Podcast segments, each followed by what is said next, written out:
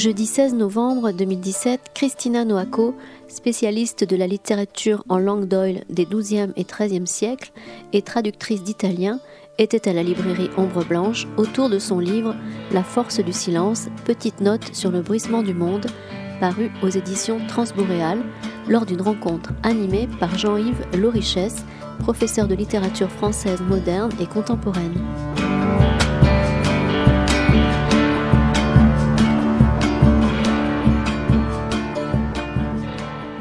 Bien, nous allons commencer, si vous le voulez bien. Euh, donc, merci d'être venus euh, nombreux à, cette heure, 16h30, qui n'est pas l'heure habituelle des, rencontres euh, Ambre Blanche. Donc, d'autant plus merci. je vais donc d'abord un mot sur le justement sur l'organisation de cette rencontre, hein, qui doit être impérativement terminée à 18h, puisqu'il y en a une autre après. Euh, donc euh, voilà, euh, nous allons avoir d'abord, après une petite présentation de, Christina, un, un, petit entretien d'une vingtaine de minutes à peu près. ensuite, elle nous présentera donc un montage d'images hein, avec quelques lectures de, de textes. Puis vous pourrez poser des questions. Et pour finir, il y aura bien sûr, pour ceux qui le souhaitent, la signature de son livre. Donc nous allons euh, essayer d'être un peu rigoureux sur le, sur le développement du, du temps. Euh, donc euh, Christina, euh, je pense qu'un certain nombre d'entre vous ici te connaissent, mais je voudrais tout de même te présenter. D'abord pour dire que tu es, ou rappeler que tu es italienne, née à Udine, dans le Frioul. Ton nom nous le dit, et ta petite pointe d'accent aussi toujours euh, agréable à l'oreille, nous le, nous le rappellera. Euh, tu es, et c'est à ce titre que nous le connaissons, donc tu, es enseignant-chercheur, maître de conférence à euh, l'université Toulouse-Jean Jaurès, euh, médiéviste, hein, donc tes recherches portent sur le, sur le roman courtois en particulier, et sur le thème de la métamorphose, sur le, lequel tu as publié un ouvrage, La métamorphose dans la littérature française des XIIe et XIIIe siècles aux presses universitaires de Rennes. Mais euh, tu t'intéresses aussi, euh, dans la période récente, à un vaste sujet passionnant qui est l'homme sauvage dans la littérature. Donc, euh, un projet de recherche en cours avec des colloques, des journées d'études hein, qui ont eu lieu ici à Toulouse ou à Rennes avec notre collègue historienne Sophie Duhem. Mais tu as aussi, et c'est évidemment ce qui nous réunit aujourd'hui, le goût de l'écriture, en particulier de l'écriture poétique. Euh, et tu as publié en 2015 un recueil de, poèmes en dialecte euh, frioulant et en italien. Alors je prononce affreusement mal, mais c'est Morar d'Amor ou Albero d'Amore, donc j'imagine que c'est le frioulant et l'italien, voilà. Euh, organisé autour donc de, euh, de, de l'image du mûrier, hein, cet arbre emblématique du, du nord de l'Italie. Et euh, ce recueil était déjà illustré donc par, par tes soins, puisque tu pratiques aussi, il faut le dire, le, dessin et l'aquarelle. Il y avait quelques images, hein, quelques illustrations dans ce premier, mais euh, il y a euh, donc une réédition d'un certain nombre de ces textes avec des, des, images, des photographies, alors que tu as que tu as prises toi-même, hein, qui sont aussi une partie de ton travail plastique, donc qui s'intitule avec là la traduction française, un feuille d'amour et un autre petit volume aussi dans la même collection. Mais j'en viens à ce, à ce petit livre dont nous allons parler aujourd'hui, euh, La force du silence, euh, qui est sorti cette année aux éditions euh, Transboréal. Euh, La force du silence, petite note sur le bruissement du monde. C'est un petit livre par le format et par le volume, hein, 89 pages, mais euh, c'est aussi un, un, un, livre dont le sous-titre est modeste, une petite note sur, mais c'est un, c'est un petit livre ambitieux et, et euh, tout à fait passionnant. Euh, le silence, évidemment, est ce qui par essence se laisse difficilement dire. On, on ne peut en parler sans paradoxe. Et d'ailleurs, tu, tu commences ton, ton, ton, livre par, par ces, ces, mots. Si je le nomme, il n'est déjà plus. Hein. Mais euh, tu affrontes ce, ce, paradoxe avec euh, beaucoup de, de talent et, euh, et puis tu, euh, tu ne crains pas de, de convoquer des, des, grands, des grands prédécesseurs avec cette très belle citation que, que nous connaissons hein, de, de, de, la mort du loup. Seul le silence est grand, tout le reste est faiblesse. Euh, c'est un défi donc que tu relèves et euh, pour relever ce défi de parler du silence, tu as fait le, le choix d'une forme très souple, très fluide, euh, qui entrelace une réflexion sur les différentes formes, les différentes valeurs du silence et un récit personnel de tes propres expériences du silence. Et je crois que c'est cet entre-là euh, qui fait particulièrement le, le, charme de ce livre. Il y a dans ton livre à la fois de l'essai, de l'écriture de soi, et aussi bien sûr de la poésie, au, détour d'une phrase, au détour d'une image, car il y a de l'indicible dans le silence, bien sûr, et euh, c'est alors que la poésie nous est indispensable pour tenter de le dire quand même. Donc ma, ma première question euh, serait peut-être tout simplement de te demander, euh, euh, Christina, quelle, quelle, était l'impulsion de départ de ce, de ce, de ce livre? Euh, Par quel cheminement es-tu venu à, à, écrire sur ce, sur ce thème? Alors, euh, la question, pourquoi parler, écrire sur le silence? Avant tout, merci beaucoup Jean-Yves, que beaucoup de personnes connaissent ici, puisqu'il y a beaucoup d'étudiants que je salue avant tout. Je, je remercie les étudiants d'être là. Euh, c'est très gentil d'être venus, peut-être curieux de voir ce qu'on peut faire en dehors de l'université. Et donc Jean-Yves est enseignant, professeur de littérature moderne et contemporaine à l'université de Toulouse Jean Jaurès. Alors pourquoi j'ai écrit sur le silence? En fait, le silence me hante. J'ai envie, besoin, urgence de silence. J'habite dans le centre-ville, à quelques centaines de mètres d'ici. Je ne dors pas jusqu'à 3 heures du matin parce qu'il y a du bruit dans la rue. Et, c'est vraiment, euh, oui, j'ai vraiment ressenti euh, un besoin de, réfléchir sur euh, sur le sur ce, ce, ce, cet aujourd'hui où nous sommes en fait sous le, le l'emprise du son, des décibels, des, oui, donc un besoin d'essentiel, de retour même à une vie simple. Et en fait, l'histoire de la naissance de ce livre est jolie parce que j'ai rencontré l'éditeur et cette collection à Toulouse il y a deux ans. Et je suis tombée amoureuse des titres, euh, des, certains de ces livres de cette collection. Il y en avait un, par exemple, euh, Les vertiges de la forêt, petite déclaration d'amour aux mousses, aux arbres et aux fougères. je trouvais que c'était déjà un poème. Après, il y avait quelque chose sur le dépassement de soi à la montagne. Euh, et donc, j'ai dit à cet éditeur, mais j'aime beaucoup cette collection. Et lui, il a répondu, une boutade, ben, proposez-nous un titre. Ah, j'ai dit tout ce que j'aurais pu faire a déjà été fait. J'aurais bien aimé parler du bois, de, la marche. Donc c'était lui l'auteur du premier livre de la collection sur la marche. De la montagne, ça a été même très bien. Donc euh, voilà, je suis rentrée en me disant que oui, ça aurait été bien, mais euh, non. Et puis finalement, je l'ai revu et je lui ai dit, écoutez, j'ai un titre à vous proposer, et c'est le silence. Et il me dit, ah, sur ce sujet, j'ai déjà un chartreux. Ah, je dis alors si vous avez déjà un chartre sur ce sujet, je ne peux rien dire. On peut que s'incliner. c'est ça. Et finalement, il m'a dit non, non, mais, j'ai perdu les contacts. Le, le, sujet est libre. Si vous le voulez, il est à vous. Et en fait, c'est là que l'épopée a commencé parce que ce n'était pas tout d'avoir un, un, accord de principe. Il fallait euh, se plier au, euh, à la ligne éditoriale. Et donc, en, en tant que médiéviste chercheuse, j'avais besoin de, de, tout un, comment dire, euh, une structure. Je suis allée le voir avec huit pages de notes. Je voulais faire des notes de pages, des chapitres. Il m'a dit, mais on n'est pas là pour faire un essai. Ah, ces universitaires qui veulent toujours tout dire. Et il me dit, mais quelles expériences avez-vous du silence? Et il prenait des notes. Et moi, je me sentais là, bon, ben, euh, oui, euh, ben, quand je marche justement toute seule, ou alors quand je marche vers un sommet, euh, quand je lis de manière silencieuse, ah ben voilà, vous allez raconter votre expérience du silence. Et c'est pour ça, en fait, tu disais que ça mêle l'essai à l'anecdote personnelle. En fait, je, je n'aurais pas souhaité parler de moi, mais c'était le parti pris, soit comme ça, soit non. Et c'est vrai que finalement, ce qu'on retient, ce sont ces anecdotes. Quand j'en parle avec des personnes qui ont lu ces réflexions, alors loin de moi de dire que c'est un livre, hein, ce n'est même pas un cahier, un petit, oui, je ne sais pas, un carnet de poche. Et, je ne fais pas de poésie non plus, ce sont des pensées, donc euh, rien de, littéraire, mais des réflexions. Et en fait, c'est dans ces situations qu'on s'identifie quelque part. Et, du coup, ce qui me plaît beaucoup, c'est le partage d'un vécu qui, finalement est plus proche que je ne le croyais au départ euh, du vécu d'autres personnes, dans les non-dits par exemple, en famille, euh, ou dans des moments de contemplation de la nature, hein, qui n'en a pas connu. Oui, je crois que c'est peut-être justement la manière euh, dont on peut surmonter cette euh, contradiction, ce paradoxe initial, hein, parler du silence, et c'est d'en parler par des expériences finalement plutôt que comme d'une abstraction, hein, mais plutôt comme d'un comme d'un vécu.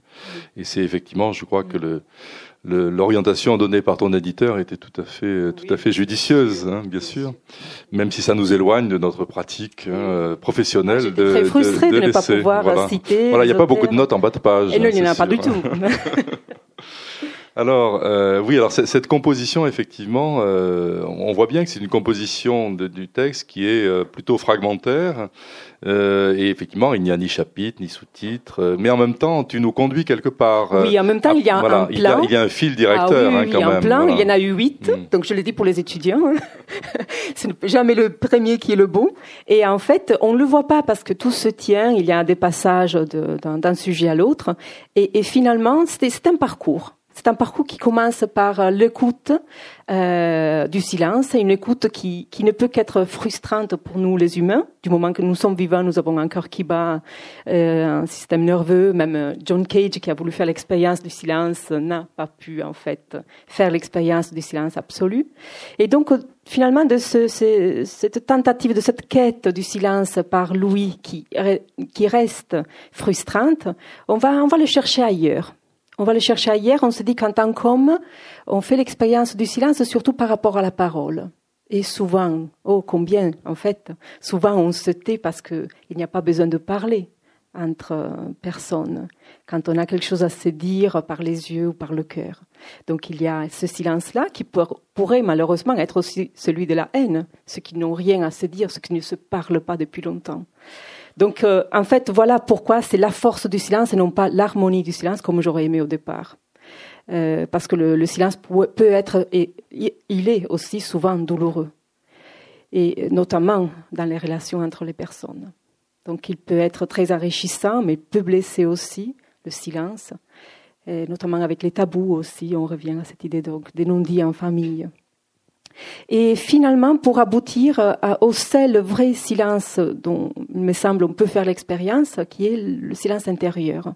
Un silence qui, qui est riche de notre intériorité, qui ne demande qu'à être extériorisé de différentes manières, euh, par euh, des expressions artistiques, par, euh, euh, par la danse, par euh, la musique, euh, à chacun de trouver son instrument euh, pour, pour exprimer ce silence qu'il a en lui. Et ce qui m'a beaucoup plu, finalement, ce sont toutes les lectures que j'ai pu mener pour, pour me documenter, pour comprendre ce qu'on avait déjà écrit sur le sujet. Et finalement, à un moment donné, il y a une vérité qui, qui s'est révélée un peu à moi, c'est que finalement, on est tous réunis par le silence. Non pas seulement les hommes, mais aussi les animaux, les végétaux, même tout ce qui est minéral au final. Je peux demeurer dans le silence. Sileo ergo sum. Alors quelque part, hein, on reprend, on détourne un peu le, le, euh, l'adage euh, euh, incogito ergo sum, mais finalement, c'est par le silence qu'on est tous euh, associés. Et, du coup, si on y pensait davantage, peut-être qu'on on serait capable de respecter davantage tout, tout être et tout ce qui existe. Tu euh, as effleuré un petit peu euh, ce que je voulais te poser comme question. Tu, parmi les expériences effectivement fondatrices, hein, il y a il y a ce qui touche à l'enfance. Hein, c'est donc tu, tu parles, euh, tu fais à plusieurs reprises référence à ton enfance frioulaise, à des à des ambiances familiales, à des figures aussi villageoises. Et aussi, alors, euh, cet événement tragique qui a été le tremblement de terre de 1976, qui a frappé euh, particulièrement ta région natale.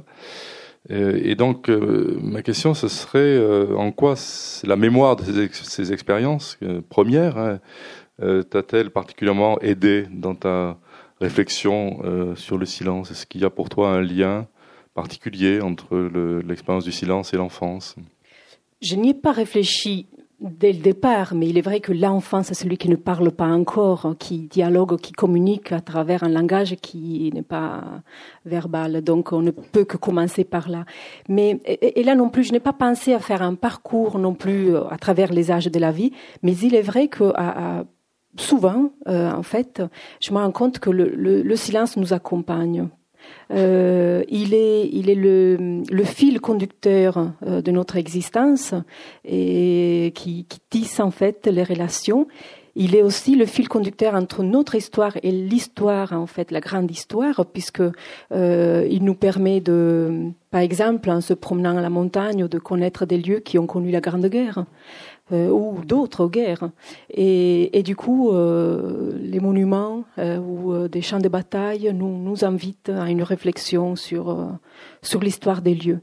Donc, ce sont effectivement autant de, de lieux, de moments euh, qui, ont nourri la réflexion, mais sans qu'il y ait un, programme au départ. Ça n'a pas été dans l'ordre chronologique que j'ai envisagé ce parcours, ça a été plutôt à travers ces trois étapes, euh, silence, donc euh, qu'on cherche par Louis et qu'on ne trouve pas vraiment, silence entre les hommes et silence intérieur. Mais il est vrai que à chaque stade de notre maturation, euh, nous faisons une expérience différente du silence. Et quelque part, du coup, euh, euh j'ai réfléchi au travail d'Alain Corbin, le philosophe qui a publié une histoire du silence. Il dit qu'à chaque période historique, on a une approche différente du silence. De même, à chaque époque de notre vie, du coup. Oui, donc il y a un lien entre le silence et le, temps, le temps de la vie. Euh, d'ailleurs, tu fais volontiers euh, référence euh, à, un art du temps qui est la musique. Hein, tu, bon, tu es une spécialiste de littérature, mais la musique est, présente à plusieurs reprises dans ton, dans ton, dans ton livre. Et à première vue, mais de manière un peu superficielle, on pourrait penser que la lecture est plutôt du côté du silence et la musique plutôt du côté du, du son mais euh, en même temps, la musique t'aide à, préciser la valeur du silence, hein, parce qu'effectivement, le silence a dans la musique une valeur. Donc, euh, est-ce que tu pourrais nous en dire un peu plus sur Je ce, ne pouvais pas, rapport à la musique Du moment que j'avais accepté ce défi de parler du silence, il fallait absolument que j'en parle aussi par rapport à la musique. Et c'est vrai qu'en musique, l'histoire du silence était écrite en creux par rapport à celle du son. Et John Cage, euh, il a redonné, donné, fait découvrir la valeur du silence par par euh, son 433, euh, pour ceux qui le connaissent, par exemple, ce morceau de musique qui a été euh, un scandale au moment où il a été représenté, ou on ne peut pas dire joué, puisqu'il s'agit de silence, en 52 pour la première fois. Aujourd'hui, on ne peut plus dire qu'on fait l'expérience de 433, parce que nous savons que nous allons euh, faire l'expérience du silence et du coup écouter plutôt tout ce qui se passe autour et qui représente euh, les sonorités en fait euh, liées à ce moment. Mais au moment où il a été présenté pour la première fois, ces 4 minutes 33 de silence ont permis de faire l'expérience de plusieurs types de silence. Le silence de l'attente en musique par exemple. Lorsque le pianiste est là, il n'a pas encore touché la première note, mais on est déjà dans dans la musique qu'on va entendre. Et de même, alors là, c'est encore plus fort, au, moment, au point qu'on a dit le silence qui suit du Mozart, c'est encore du Mozart, c'était euh, euh Sacha Guitry. Euh, la, le, le, silence qui, qui, suit la note. Là, on est encore dans la note qui, qui continue à résonner dans notre, oui, dans notre écoute, en fait, dans nos oreilles. Et alors, quelque chose qui m'a frappé et que je raconte dans le, dans le petit texte, est que j'avais assisté ici à Toulouse à, un concert d'Alfred Brendel. Euh, au Jacobin. Et ce qui m'avait touché, c'est que ce bonhomme était dans sa musique. Il s'était levé presque contre son gré pour euh, remercier pour les applaudissements qu'on était en train de, euh, de lui offrir. Et finalement, lui, il n'était pas là. Je le voyais derrière ses grosses lunettes, il était encore dans sa musique. Et ça m'a beaucoup dit de cette manière qu'ont les musiciens de rester dans leur musique une fois qu'ils ont terminé le, le, le, morceau. Je sais qu'il y a des, des guitaristes ici et, et je pense qu'ils euh, qui, sont d'accord avec ce que je suis en train de dire. Les applaudissements, c'est l'irruption du bruit euh, dans, le, dans le silence. C'est terrible. Mm, c'est terrible. Euh, un, autre, un autre aspect très important, c'est euh, de, de, cette expérience vécue, hein, à travers, de ces expériences vécues à travers lesquelles tu, tu euh, essaies de creuser cette notion de, de silence, c'est le rapport à la nature, c'est le rapport au voyage. Donc tu, nous parles de, de, randonnée en montagne, je pense qu'on verra certainement des images tout à l'heure. Euh, tu nous parles aussi de voyages euh, lointains, hein, le Maroc, l'Inde. Euh. donc euh, tout cela semble être pour toi vraiment un contrepoint vital à ce que tu nous disais tout à l'heure, la vie citadine, les, bruits de la place de la Dorade. et puis aussi la vie professionnelle, enfin voilà, avec toute toutes ces turbulences. Donc, euh, euh, est-ce que ce sont pour toi des expériences un peu initiatiques, ces, ces expériences de, voyage, de nature, euh, ou en tout cas des approches privilégiées du silence? Oui, alors ben, bien sûr, hein, comme beaucoup d'entre vous, je pense, j'aime beaucoup me, balader, me promener à la montagne, dans la nature. Et combien de fois il nous arrive de dire Ah, quel silence alors qu'en effet, il y a toujours euh, un oiseau qui chante, une branche qui euh, bouge parce que nous passons nos propres pas. Donc euh, voilà, une musique en fait composée par la nature. Et c'est oui, ce type de concert-là que j'aime bien entendre. Et puis voyager, c'est s'ouvrir en fait aux autres et du coup écouter. Voilà un aspect important de oui de notre rapport au silence, l'écoute finalement l'écoute euh, des autres. Donc aller loin, c'est écouter quelqu'un d'autre euh, qui, qui ne parle pas parce qu'il communique différemment ou qui parle une autre langue. Et nous sommes obligés de répondre par un silence qui qu'on espère communicatif ou par les gestes. Il faut se dépayser pour, euh, pour aller à la rencontre du silence. Peut-être aussi, mmh. aussi. En tout cas, sortir, oui, un peu mmh. de la ville. Et donc la nature, la, le, voyage, donc c'est le, le, monde extérieur, mais tu mets très souvent en relation dans ton texte, ça m'a frappé, le monde extérieur et le monde intérieur, bien sûr, parce que le silence, il est extérieur, mais il est ressenti euh, comme quelque chose d'intérieur. Donc euh, je me demandais si tu as, pour le coup, pour faire un petit rapprochement avec ton activité de, de chercheuse, est-ce que ta, ta, culture et tes savoirs de, de médiéviste t'aident à penser cette relation entre entre le, le, cosmos et le monde intérieur, le macrocosme et le microcosme. Mais il y a tout le temps, tout le temps, évidemment, des échos. Alors que ce soit euh, lorsque euh, je, je, construis mes cours par rapport aux réflexions que je mène à l'extérieur, et vice versa, lorsque je, je, réfléchis sur le silence par rapport à ce que j'enseigne. Et par exemple, l'année dernière, on avait au programme Perceval le conte du Graal, et ce silence du personnage face au passage du Graal ne pouvait que qu'apporter des éléments de réflexion. Et alors, euh, je ne sais pas si tu te souviens d'une phrase voilà, tout, tout, tout rentre c'est ça qui est formidable. Ben, euh, je le dis souvent en cours. Toutes nos expériences finalement euh, vont pouvoir alimenter nos, réflexions par rapport à un sujet, euh, quel qu'il soit, hein, pourvu qu'on, ait envie de, d'y consacrer du temps et d'essayer de le, de de nourrir. Et finalement, en fait, il y avait Annie Blanc, qui, Annelise Blanc, qui, pendant un colloque, avait commencé en disant il faut manger les enfants. il faut manger les enfants. Alors là, c'est la, la, la, la, la valeur de, de la pause, du silence et par la ponctuation qui euh, que j'avais retenu finalement et du coup je, je l'ai cité aussi. Mais pour dire que finalement toute expérience, que ce soit euh, la participation en colloque, la réflexion autour d'un cours, euh, si si on est enseignant ou oui un film ou tout ce qu'on lit finalement peut peut nourrir la, la réflexion. Pour moi ça a été sur le silence, mais euh, sur euh, le thème que nous avons à cœur. Peut-être une dernière question, euh, en même temps elle est, très vaste, mais tu pourras y répondre brièvement. Euh, je pense qu'il est difficile de réfléchir sur le silence sans que cette réflexion devienne une méditation. Il y a une dimension méditative dans ton, texte, parce que le silence ne relève pas que de l'intellection, bien sûr. Et de la méditation, on passe facilement à la spiritualité. Euh, donc c'est une dimension que tu n'écartes pas du tout, euh, et c'est même quelque part euh, vers elle que tu nous conduis quand même dans ton parcours. Quand tu évoques vers la fin du livre, alors la grande chartreuse, peut-être en hommage à ce chartreux qui, n'a pas écrit, qui est allé jusqu'au bout du silence puisqu'il n'a pas écrit le livre qui lui était commandé. Euh, tu parles aussi de, de, manière générale de la mystique, euh, tu parles du zen aussi bien sûr, hein, des philosophies orientales. Euh, mais tu laisses en même temps l'horizon très ouvert, hein, bien sûr, tu, tu n'imposes rien à ton lecteur.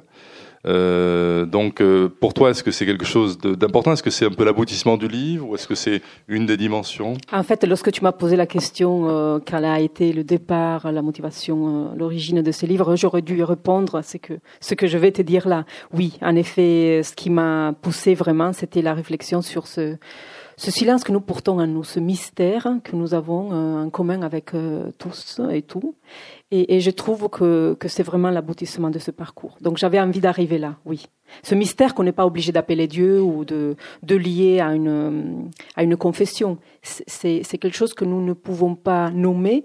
C'est ce vide d'où nous venons et où nous allons, comme tout mot, comme toute expérience, et, qui est vraiment euh, d'une profondeur presque effrayante. D'ailleurs, Pascal disait le silence euh,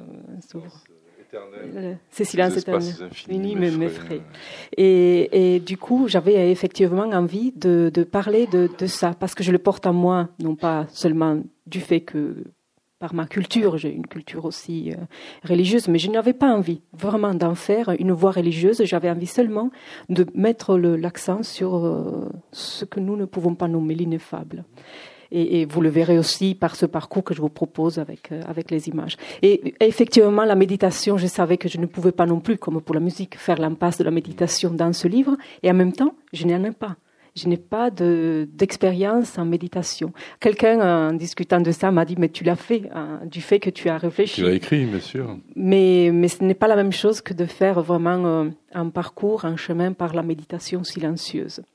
Et du coup, ceux qui liront ce, ce petit texte trouveront une expérience euh, où je, j'ironise sur euh, le, le, souhait des Occidentaux, dont je fais partie, euh, de, de, faire l'expérience de la méditation une fois dans un monastère au Népal. Je voulais donc faire l'expérience de la, de la méditation. Je croyais pouvoir presque la minuter, alors que ce n'est pas possible. Il faut vraiment tout laisser et partir pour un long voyage, lorsqu'on a le désir de faire une expérience de ce type. Donc là aussi, oui, spiritualité, mais euh, il y a beaucoup de différences entre Occident et Orient, en fait. Voilà, mais tu laisses volontairement les choses très ouvertes. Ton lecteur peut, peut s'y reconnaître, quel qu'il soit. Voilà, merci. Euh, et je crois que tu nous invites à un petit voyage donc dans des images et aussi dans ton texte. Hein, donc euh, va peut-être libérer l'estrade oui, pour que les choses, voilà. Oui, j'espère ne pas vous ennuyer. Et du coup, bonne écoute, bonne vision euh, de ce parcours.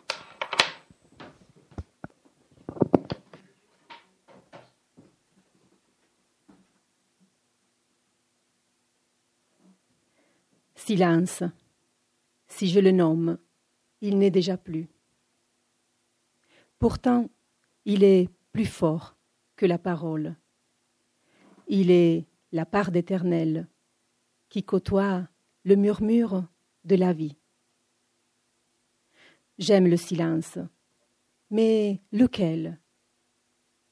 Le silence n'est pas l'absence de fruits, des bruits. C'est une disposition de l'esprit à entendre le bruissement du monde.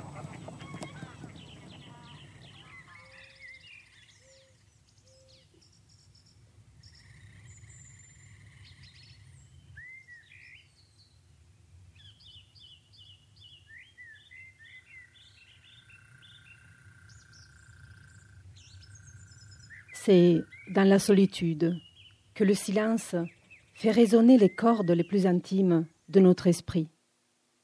Dans le théâtre de la nature, qui l'orchestre le concert le plus harmonieux. Faire silence et écouter lorsqu'on marche en montagne fait partie pour moi du plus beau rituel que l'école de la nature m'ait appris. Il me sera alors peut-être donné de croiser les pas d'un animal qui, se croyant seul, sort du fond du bois et me regarde, silencieux dans les yeux, avant de disparaître à nouveau, libre et sauvage.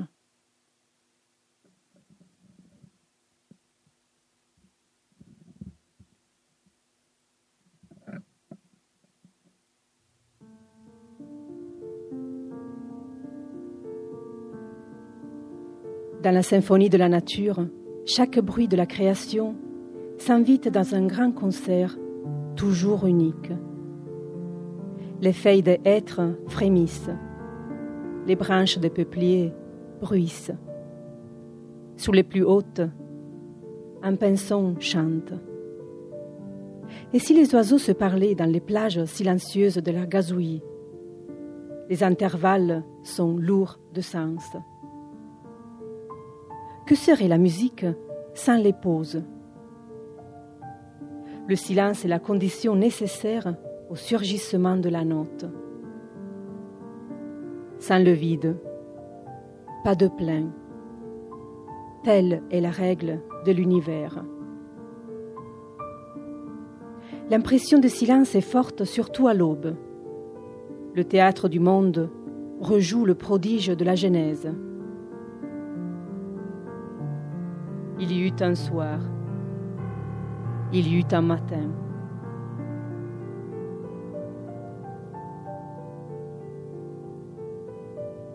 Si nous prêtons l'oreille aux mousses et aux fougères, nous pourrons entendre le bruit des fourmis au travail, distinguer les mille voix du chant de la vie.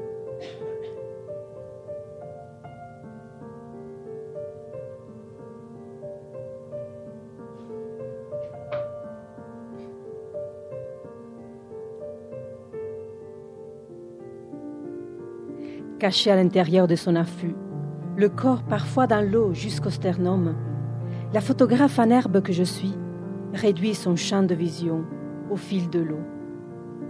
Lui s'affine alors comme au cœur de la nuit dans une forêt, et je peux reconnaître le sifflet court du martin pêcheur, le cri rauque de la bernache, ou l'envol bruyant du cygne qui charge pour défendre sa couvée toute proche.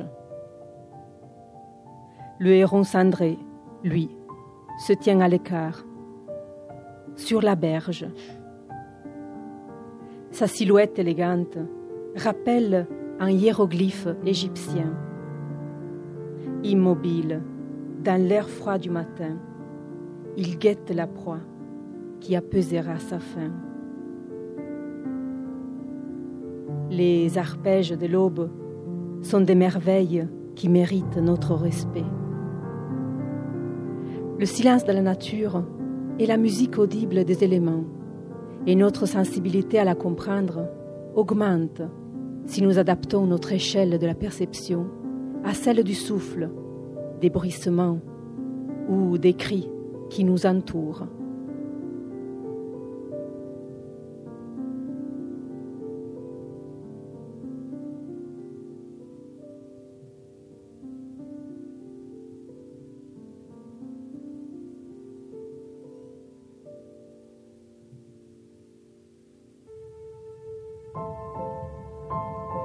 L'homme prend part au grand concert, non seulement comme auditeur, mais aussi comme instrument qui, par la mesure de son passage, transforme la partition. Afin de laisser parler le silence en nous-mêmes, il est nécessaire d'apprendre à l'écouter par le cœur, plus que par l'ouïe.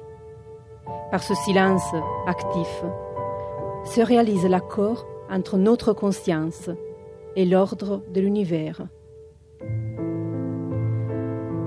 Je fais l'expérience de ce sentiment de paix et de symbiose avec le monde lorsque je traverse un paysage recouvert par la neige ou filtré par les vapeurs azurées du matin ou du couchant.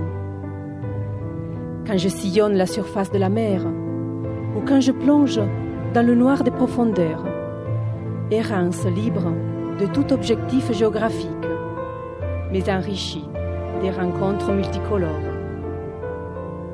Le silence émerveillé de la rencontre est plus fort que le cri de la trouvaille.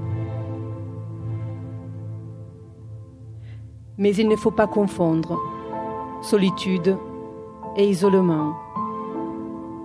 La solitude volontaire implique une plénitude qui permet de traverser le monde avec le sentiment de le contenir tandis que l'isolement coupe le cordon qui nous lie à une communauté. La solitude construit, l'isolement détruit.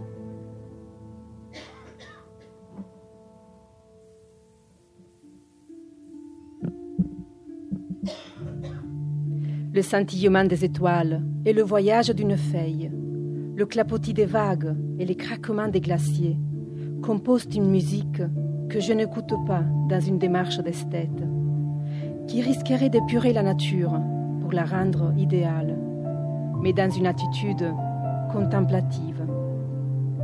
Par la contemplation, nous pouvons percevoir les origines, l'histoire et le sens de ce qui nous entoure. C'est d'ailleurs peut-être parce que nous avons réduit la distance entre le ciel et la terre que la nuit, sur une montagne, nous croyons percevoir la musique des sphères, le chant des étoiles. Lorsque je me retire à la montagne, je ressens une solitude heureuse et vivifiante qui prépare au dernier voyage.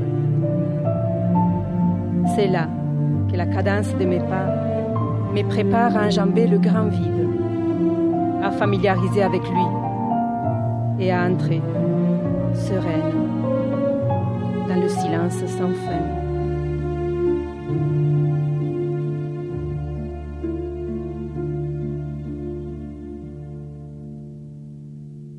Mais il y a silence et silence. Lors d'une marche en montagne ou dans le désert, le bruit ténu de nos pas, un pépiment lointain, ou les branches que nous affleurons, révèlent le silence environnant. Il est en revanche des situations où il est déchiré par un bruit soudain et inattendu. Comment ne pas se souvenir du tremblement de terre qui, le 6 mai 1976, a mis le Frioul à genoux, détruisant des milliers d'habitations et des vies humaines, et marquant la fin d'un monde qui vivait encore au rythme des travaux champêtres. Ce souvenir est lié à mon enfance, ancré à jamais dans ma mémoire, prêt à affleurer à la moindre secousse. J'avais cinq ans et à 21 heures, après une journée de chaleur torride, j'étais au lit, tout comme mes frères et mon père, tandis que ma mère s'attardait dans la cuisine. Un peu plus loin, Nourine, qui venait de donner de manger à manger au dindon, était attablée avec ses enfants, tandis que son mari était déjà monté dans sa chambre. Feo, Carlo et Marcello rentraient eux aussi des champs, et Elda était à l'étable pour la traite des vaches. Mais tout le monde, depuis au moins une heure, avait remarqué que les animaux étaient énervés et produisaient un vacarme infernal. Le sol a tremblé pendant une minute interminable. Des secousses ressenties jusqu'à Rome et en Tchécoslovaquie ont détruit dans l'obscurité de la nuit maisons, usines, églises, monuments et on semait la panique dans tout le nord-est de l'Italie.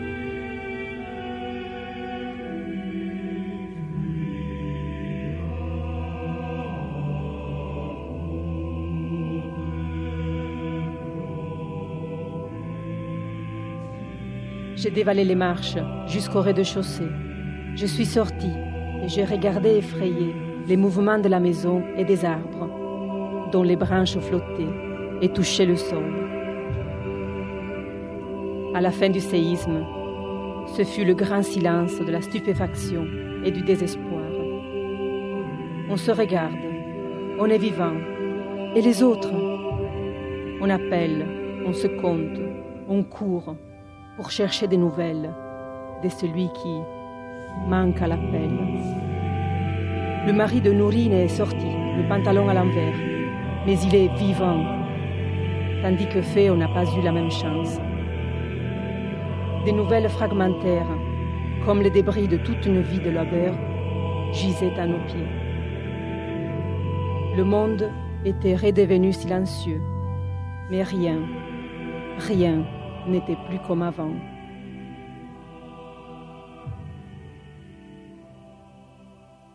Si le silence est d'or et la parole d'argent, comme on le dit, à quoi ressemble la parole tu celle qui demeure inexprimée?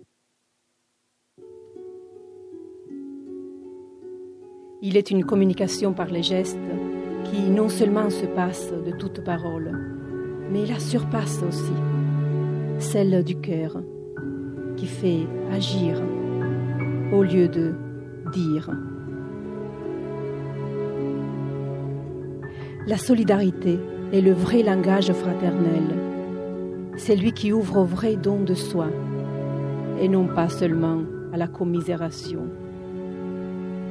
En 1976, par son don spontané de temps, de force et de volonté, un corps jeune et collectif nommé Frioul a grandi en une seule nuit et me donne encore à méditer l'exemple de l'intelligence du cœur.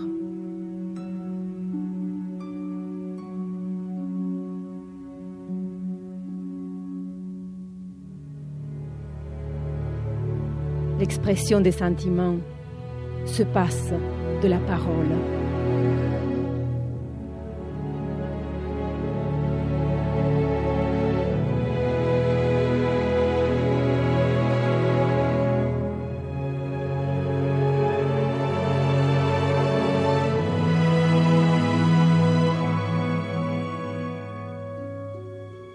Mais la douleur, la perte et la solitude peuvent ronger et détruire le désir de communication. Ce qui reste est un silence stérile qui dévore de l'intérieur celui qui l'éprouve. Au silence qui comprend toutes les paroles s'oppose le silence qui les détruit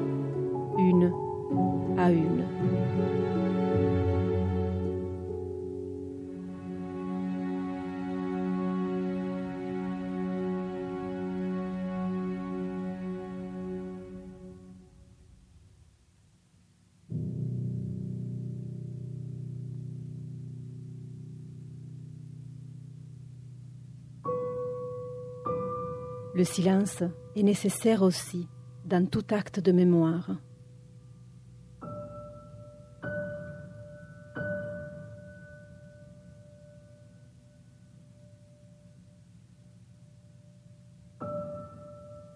C'est dans la pénombre d'une pièce vide que l'on entre le mieux en contact avec une personne disparue. Monument aux morts, champs de bataille et cimetières nous invitent au recueillement. Je pousse la grille de fer rouillé et je suis à l'intérieur. Je revois mon père et son ami d'enfance, Carlo.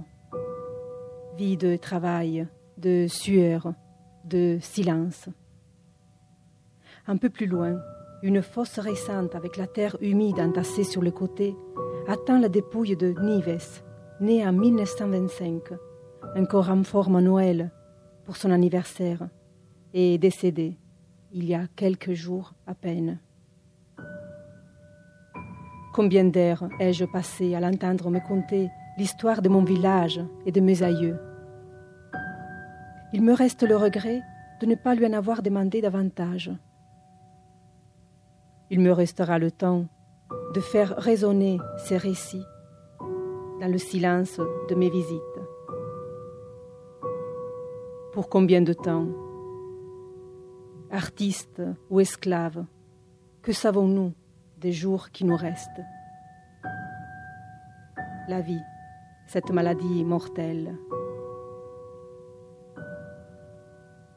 Il faudrait y penser davantage, non pas pour nous plonger dans la mélancolie, mais pour nous réjouir d'être vivants tous les jours et pour prendre conscience de l'urgence d'agir avec détermination pour achever au mieux le dessein de notre existence. Car, après notre départ, personne d'autre n'achèvera nos projets à notre place.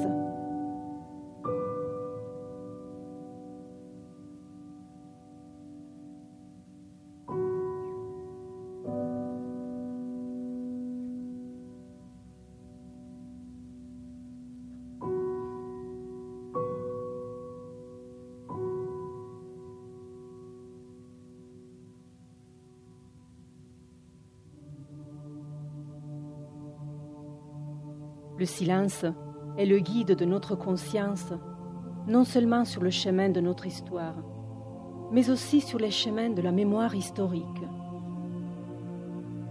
lorsqu'on parcourt un sentier dans les Alpes centrales et orientales, là où courait la ligne du front de la Grande Guerre entre l'Italie et l'Autriche, ou bien lorsqu'on se promène sur le haut plateau du Vercors, au lieu de la résistance française pendant la Seconde Guerre mondiale, on a le devoir de rendre au lieu traversé leur histoire, d'y entendre le souffle retenu des sentinelles, ou l'éclat soudain d'un obus qui déchirait le silence et transformait un paysage de rêve en un lieu de cauchemar. Combien de traces de ces conflits se trouvent encore sur ces montagnes? Parcourant ces lieux, je perçois le poids de l'histoire qui me fait avancer en toute sécurité dans ces chemins creusés par les soldats à force de fatigue, de peur, d'horreur.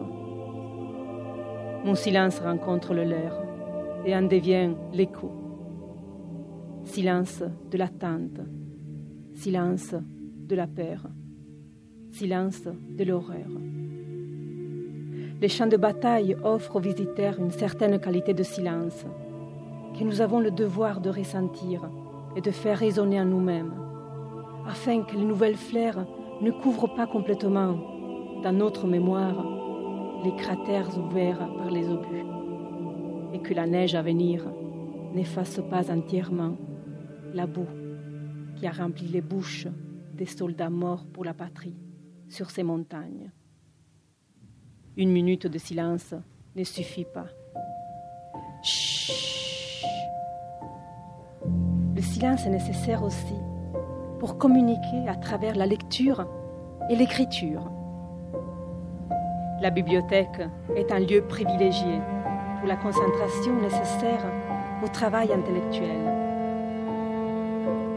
Entouré de lecteurs appliqués, nous pouvons mettre fin au bourdonnement de nos pensées orienter notre attention vers une direction séduisante et féconde. Ici, Chacun vit dans le monde particulier d'un auteur, d'une époque, d'une idéologie. Chrétien de Troyes, Heidegger, Leopardi, Hoyle, Ya, Si. La salle rassemble les langues dans la sublime rayon de soleil traverse les fenêtres et éclaire le silence. De même qu'il n'y a pas de son sans silence, de même il n'y a pas de parole sans silence. Le son des mots n'est pas le même, sans les blancs qui les séparent, qui les attendent, qui, les, qui leur répondent. Les arabesques des lettres jouent, sautent, riment, se cherchent, se doublent, se multiplient, dans des combinaisons infinies et toujours nouvelles la poésie danse avec le vide, lui donne un air de pirouette ou le transporte vers un soupçon d'éternité. Elle procède du silence et, une fois suggérée sa voix, ses voix, elle retourne au silence. Cela est remarquable notamment dans les compositions poétiques brèves, comme les haïkus. Sur la grosse cloche, un papillon dort profondément. Le silence n'est pas ici seulement le sujet du poème. Il en est aussi la toile de fond. L'espace qui entoure le haïku est comme le mur sur lequel on accroche un tableau. Le poème est une peinture qui a besoin, qui a besoin de lumière. Et le silence soit le blanc de la page et lumière. Le silence humain est profondément lié à la parole. Il est aussi un hommage que la parole fait à l'esprit. Atteindre le silence intérieur signifie devenir spectateur de soi-même. Le silence intérieur est plus qu'une fin, un moyen qui mène à l'élévation, trace permet de visualiser l'existence et la non-existence des choses. Le silence en peinture et le blanc qui entoure le coude du pinceau. L'espace immense sur lequel s'étire le trait de manière discontinue, semblable aux inconstances de la réalité.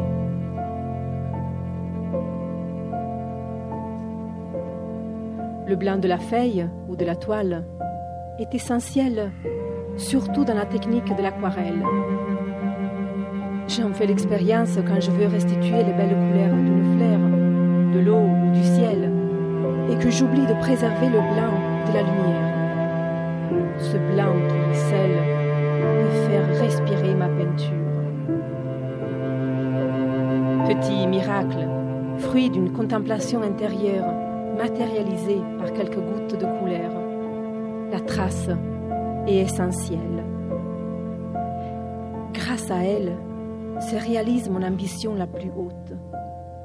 Que l'expression de mes silences intérieurs prolonge le bruit éphémère de mon histoire et soit plus fort que le silence de la mort. Qu'en revenant dans le grand tout, mon, mon individualité ne se perde pas complètement, à moins qu'elle ne s'effondre en révélant l'inutilité de sa propre apparition. Vanité des vanités.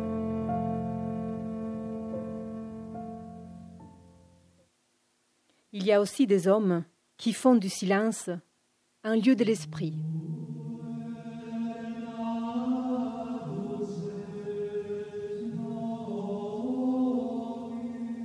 Certains ordres religieux ont instauré le vœu du silence pour se consacrer entièrement à Dieu. Dans une abbaye, le souffle de la foi force le respect. À l'intérieur de la Grande Chartreuse, en Isère, tout instrument est interdit et à quelques rares moments près, les chartreux vivent dans l'isolement de leurs cellules. Ce monastère ne se visite pas.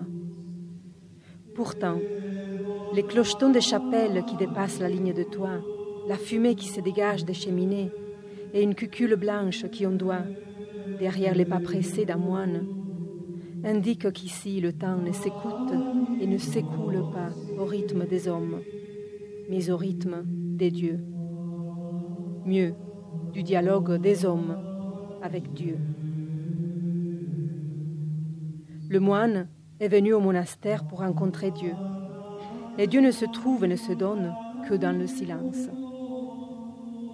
Pour comprendre le sens de ce choix, nous devrions peut-être nous interroger sur le sens de nos choix.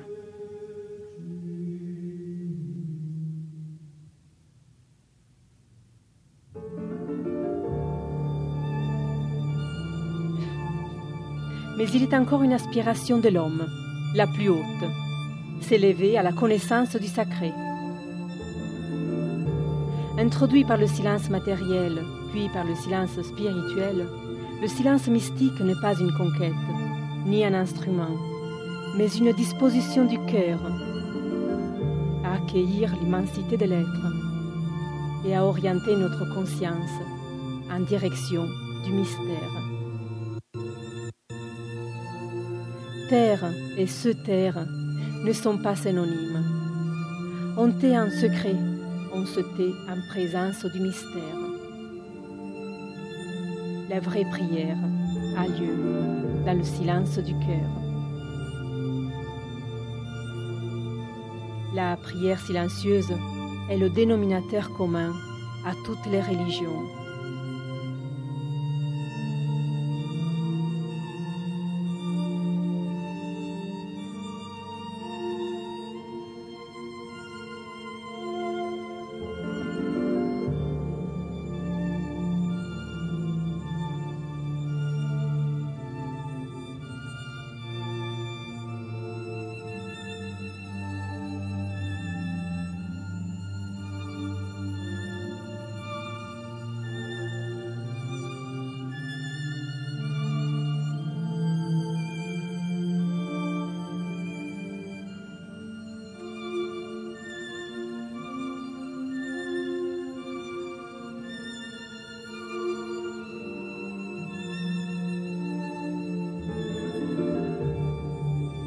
Mais l'homme moderne a perdu le goût du mystère qui dépasse nos sens, notre entendement, voire notre langage. Car plus on approche de la vérité, plus les paroles manquent pour la dire. Tel est le sens de l'ineffable. Mais cette lacune du langage ne concerne-t-elle pas également le mystère de la vie, de notre vie et de tout ce qui existe? Sommes-nous capables d'expliquer le sens du moindre brin d'herbe? Je ne cherche pas à prouver l'existence d'un principe métaphysique par la vie, car je suis persuadée qu'il s'agit de la même chose, mais à interroger le mystère du réel. Par la contemplation, l'homme intérieur peut entrer en communication, mieux en communion avec la présence du réel, et faire l'expérience du sacré en toutes choses. Il entendra alors la lymphe qui coule dans les veines des arbres, l'effort du bourgeon qui casse sa coque au soleil de mars, le battement de cœur du moineau qui quitte son nid et apprend à voler. Telle est la force du silence.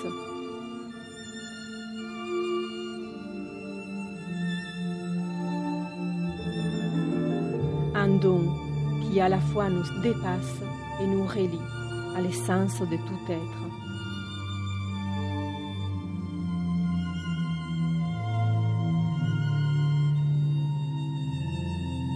Le silence est l'alpha et l'oméga, le commencement et la fin de tout, et le trait d'union entre tout ce qui existe, le matériel comme le spirituel. Il est le code pour comprendre le mystère du réel, un code qu'il vaut mieux garder secret et intime afin qu'il résonne en nous dans le bruissement de notre passage. Alors, ce ne sont pas mes pensées prononcées qui prouvent la force de son souffle inouï, mais les mots à venir, inexprimés, non conçus, immaculés. Nulle formule ne saurait en rendre compte.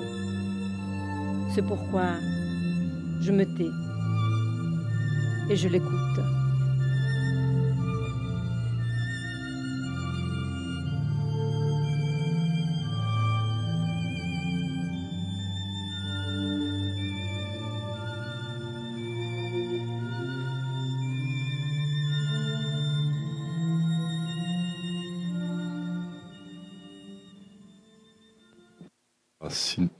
Faisons le choix de ne pas nous taire, ce qui pourrait être, après ce très beau moment, euh, une option, mais nous sommes quand même là pour échanger. Donc, euh, est-ce qu'il y a dans le public euh, quelqu'un qui souhaite poser une question à Christina?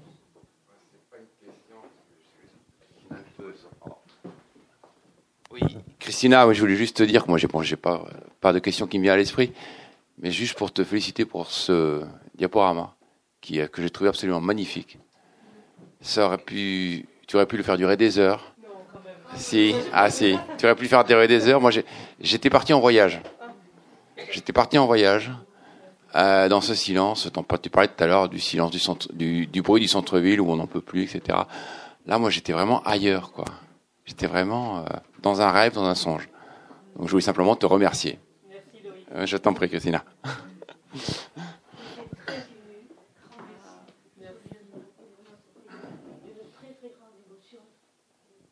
Merci, merci Françoise. Ben là, du coup, après ce petit, cette réflexion sur le silence, il faudrait peut-être en faire une sur la parole, parce que moi et Françoise, nous nous sommes rencontrés à Ombre Blanche, en discutant, en échangeant sur les films, sur les livres. Du coup, voilà, on se retrouve là pour continuer un échange. C'est magique, je trouve. Merci, merci beaucoup.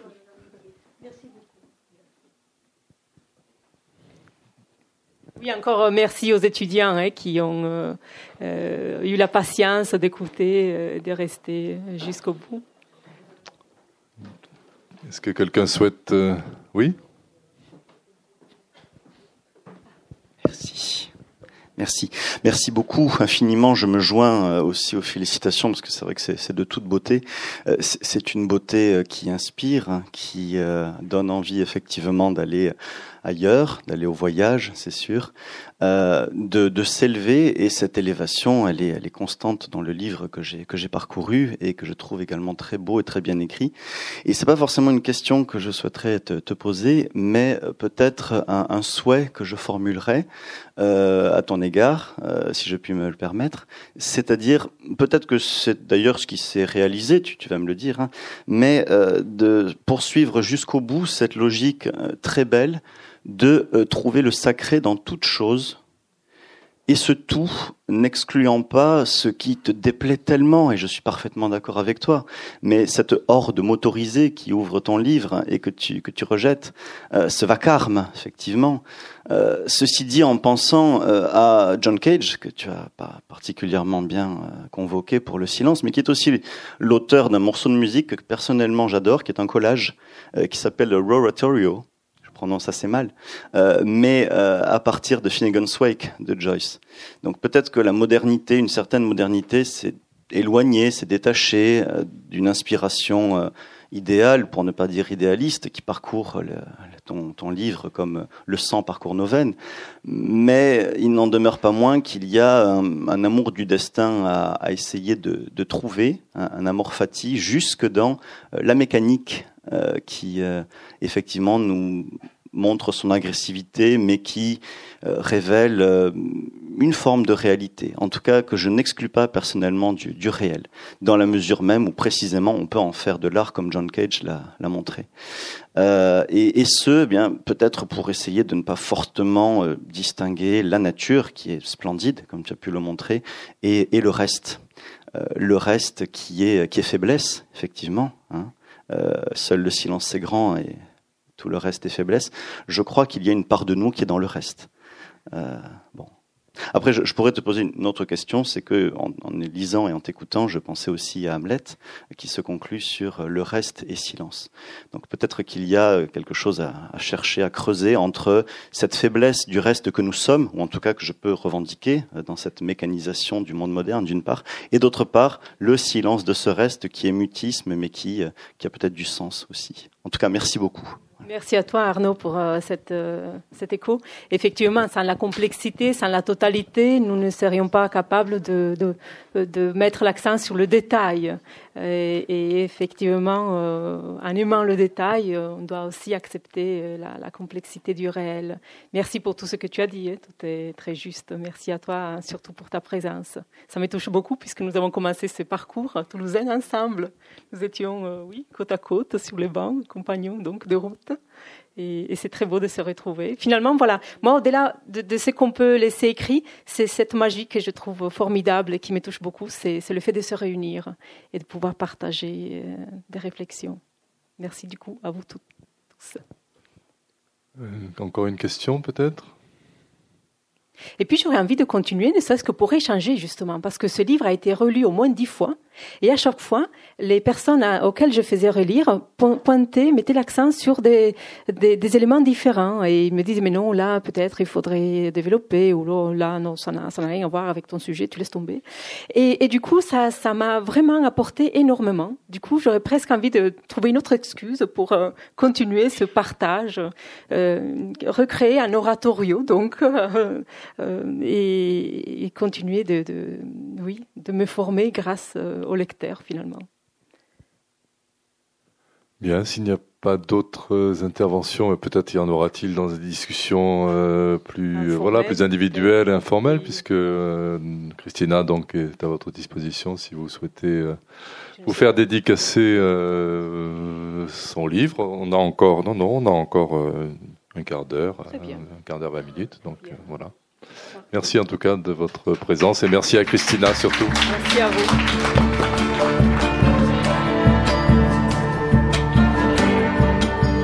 C'était Christina Noaco, autrice du livre La force du silence, petite note sur le bruissement du monde, édition transboréale, à la librairie Ombre Blanche, le 16 novembre 2017.